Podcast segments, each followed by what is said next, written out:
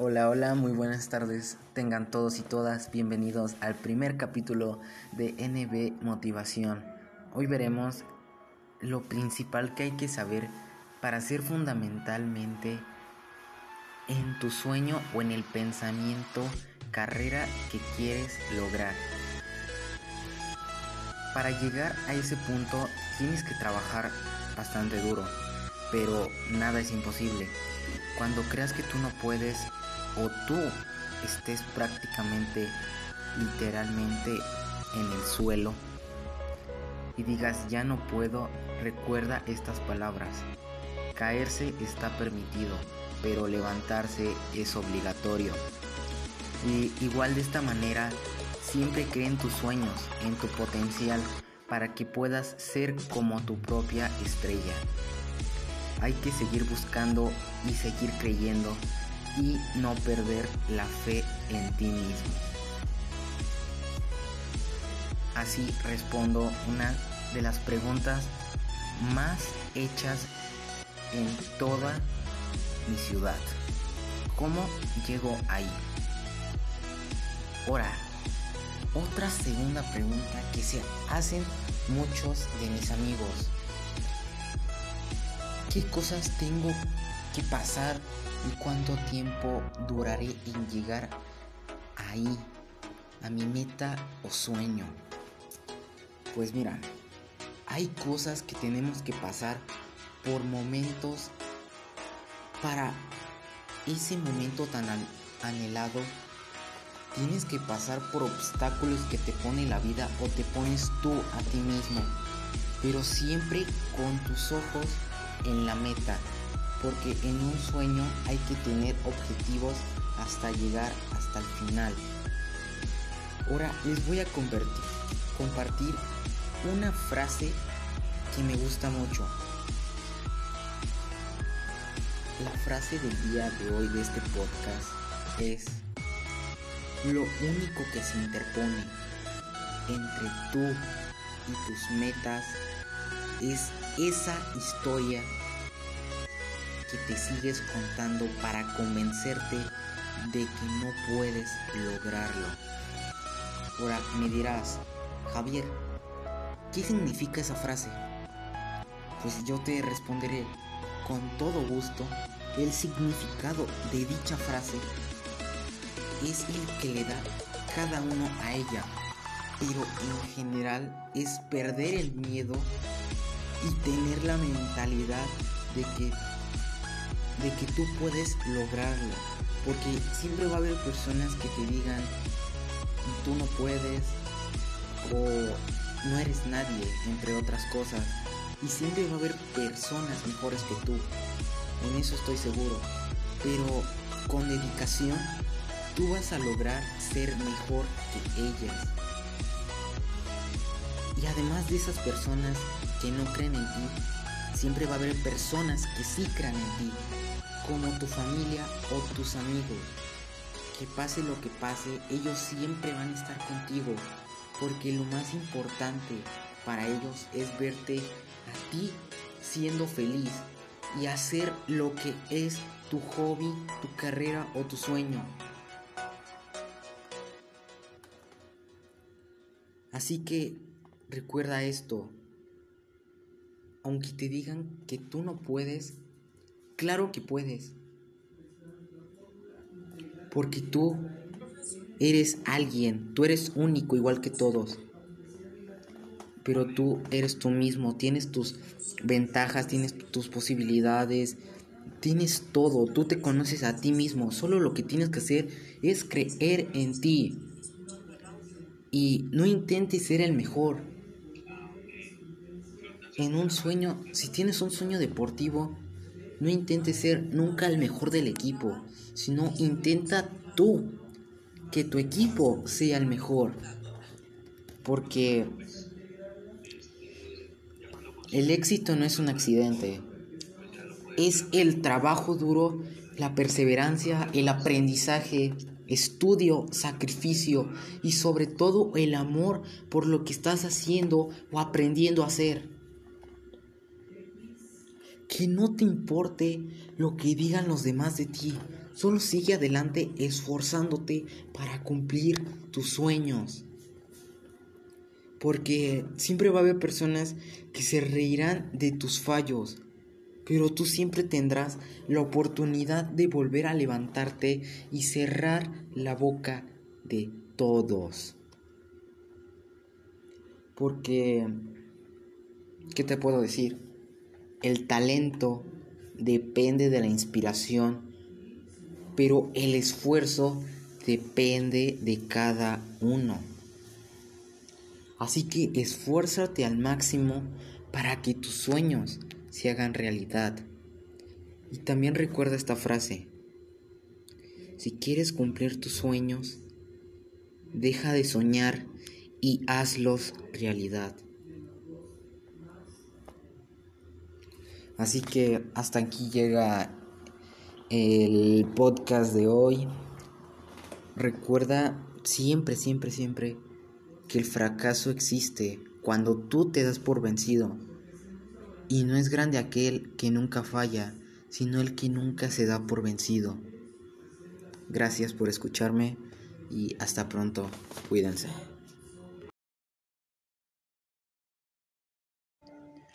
Hola, hola, sean todos bienvenidos a un nuevo podcast. El día de hoy hablaremos sobre la historia, la revolución mexicana, pero un tema en específico que son las moscas de Mariano Azuela.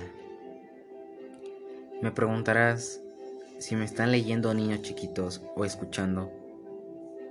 ¿Qué es la historia? ¿Y por qué la Revolución Mexicana? Bueno, pues la historia es una ciencia humana que estudia el desarrollo del hombre en el tiempo.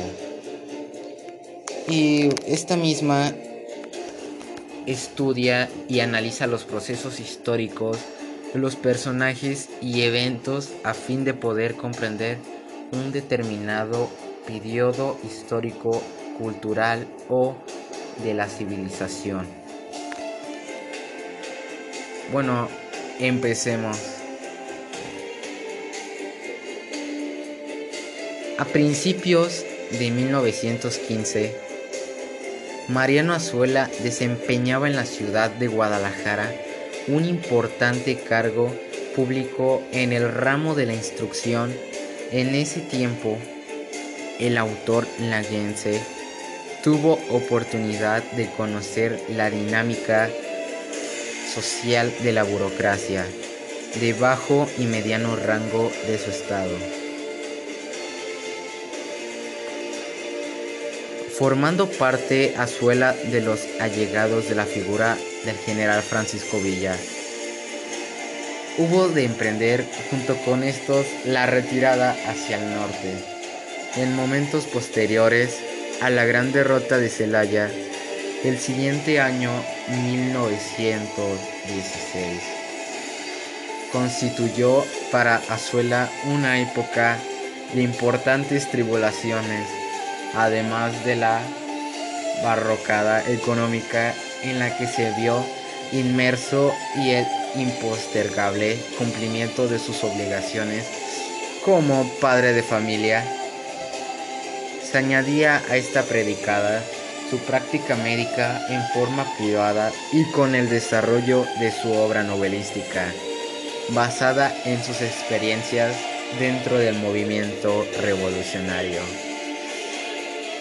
Esta es la época en que redacta su novela breve Las Moscas, la cual sale a la luz publicada en 1918 como parte de su serie de cuadros y escenas de la Revolución Mexicana.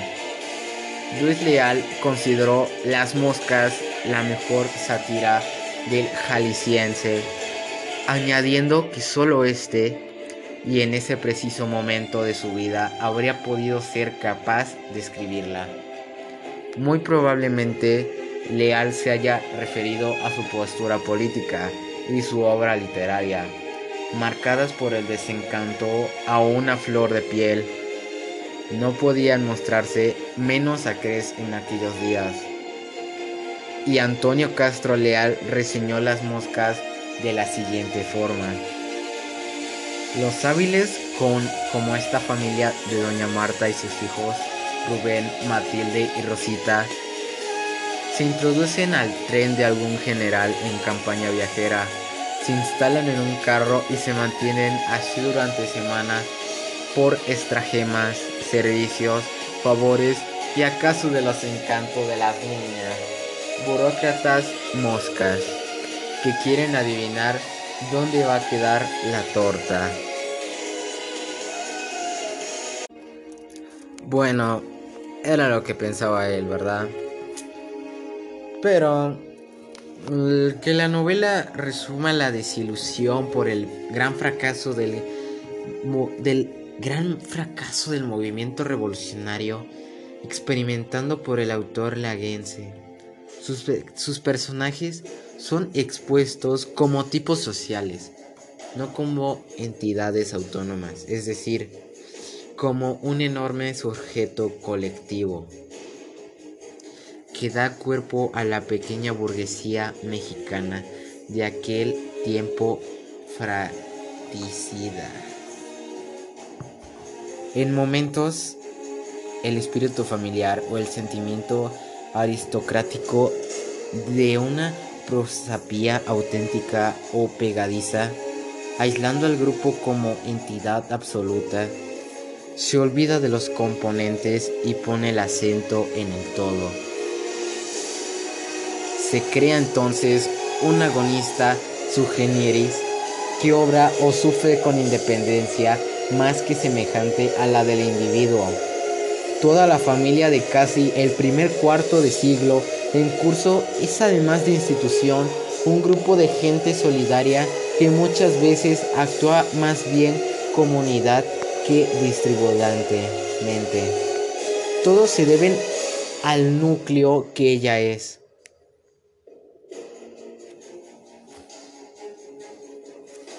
Y a él coinciden. No se vale por ser Ricardo o Policarpo, si por descender de, unos padres con escudo o con escudo de una dorada historia en el ámbito de las novelas azuelinas, hay mucho aún de semejante criterio. La familia Reyes Telles y el resto de los personajes, miembros de la clase media burocrática, se constituyen como un ente colectivo, cuyo único objetivo dentro del relato es preservar sus intereses individuales o familiares, es decir, la supervivencia a costa del erario público.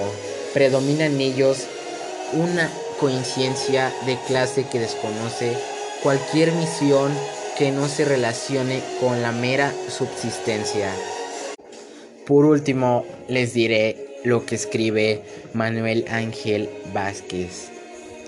Las moscas, novela de la que Valverde 1974-218 nos dice que, desde un, un punto de vista estructural y estilístico, Tal vez sea esta la obra más lograda de Azuela, dentro de su tonalidad deliberadamente superficial. Será el centro de nuestra reflexión y lo será partir precisamente de la consideración de una intencionalidad expresa de superficialidad, que la convierte en una obra sin duda singular en tanto que prototípica de las actitudes y comportamientos de la revolución desde la óptica radical del desencanto. Es la pobredumbre que queda en la superficie de un país castigado. A veces arruinando al atractor del enjambre de burócratas que como sujeto colectivo del relato van de banda acá para allá como moscas en busca de la salvación personal a cualquier precio. Bueno chicos, hasta aquí el podcast de hoy. Espero que les haya gustado y también la música de fondo. Está hecho con mucha intención y con mucho cariño para ustedes, para, aunque sea muy rápido, pero que entiendan un poco de la historia de México y, lo, y de lo que llevó a ser lo que somos el día de hoy. Gracias por escucharme. Hasta la próxima. Bueno chicos, antes de, ir, antes de irme, les quería pedir una disculpa por algunas trabas que, es, que tuve. Yo también me di cuenta. Bueno, perdónenme, es que como es mucha información, yo trato de leerla lo más entendible y lo más rápido que se pueda para abarcar todo. Bueno, muchas gracias. Ahora sí, hasta la próxima. Hola, hola, sean todos bienvenidos a un nuevo podcast. El día de hoy hablaremos sobre la historia, la revolución mexicana, pero un tema en específico que son las moscas de Mariano Azuela. Me preguntarás si me están leyendo niños chiquitos o escuchando. ¿Qué es la historia? ¿Y por qué la Revolución Mexicana? Bueno, pues la historia es una ciencia humana que estudia el desarrollo del hombre en el tiempo. Y esta misma estudia y analiza los procesos históricos, los personajes y eventos a fin de poder comprender un determinado periodo histórico, cultural o de la civilización. Bueno, empecemos. A principios de 1915, Mariano Azuela desempeñaba en la ciudad de Guadalajara un importante cargo público en el ramo de la instrucción. En ese tiempo, el autor laguense tuvo oportunidad de conocer la dinámica social de la burocracia de bajo y mediano rango de su estado. Formando parte Azuela de los allegados de la figura del general Francisco Villa, hubo de emprender junto con estos la retirada hacia el norte. En momentos posteriores, a la gran derrota de Celaya el siguiente año 1916.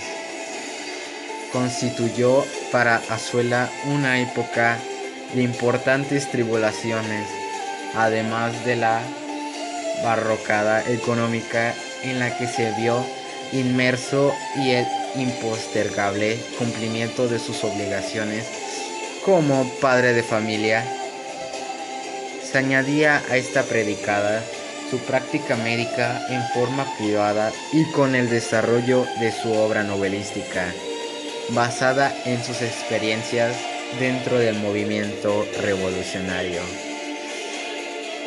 Esta es la época en que redacta su novela breve Las Moscas, la cual sale a la luz publicada en 1918 como parte de su serie de cuadros y escenas de la Revolución Mexicana. Luis Leal consideró Las Moscas la mejor sátira del jalisciense, añadiendo que solo este, y en ese preciso momento de su vida, habría podido ser capaz de escribirla. Muy probablemente Leal se haya referido a su postura política y su obra literaria, marcadas por el desencanto a una flor de piel. No podían mostrarse menos acres en aquellos días. Y Antonio Castro Leal reseñó las moscas de la siguiente forma. Los hábiles con, como esta familia de doña Marta y sus hijos, Rubén, Matilde y Rosita, se introducen al tren de algún general en campaña viajera se instalan en un carro y se mantienen así durante semanas por estragemas, servicios, favores y acaso de los encantos de las niñas, burócratas moscas, que quieren adivinar ¿dónde va a quedar la torta? Bueno, era lo que pensaba él, ¿verdad? Pero que la novela resuma la desilusión por el gran fracaso del, del gran fracaso del movimiento revolucionario experimentando por el autor laguense. Sus, sus personajes son expuestos como tipos sociales, no como entidades autónomas, es decir, como un enorme sujeto colectivo que da cuerpo a la pequeña burguesía mexicana de aquel tiempo fratricida. En momentos, el espíritu familiar o el sentimiento aristocrático de una prosapía auténtica o pegadiza, aislando al grupo como entidad absoluta, se olvida de los componentes y pone el acento en el todo. Se crea entonces un agonista generis que obra o sufre con independencia más que semejante a la del individuo. Toda la familia de casi el primer cuarto de siglo en curso es además de institución un grupo de gente solidaria que muchas veces actúa más bien comunidad que distribuidantemente. Todos se deben al núcleo que ella es.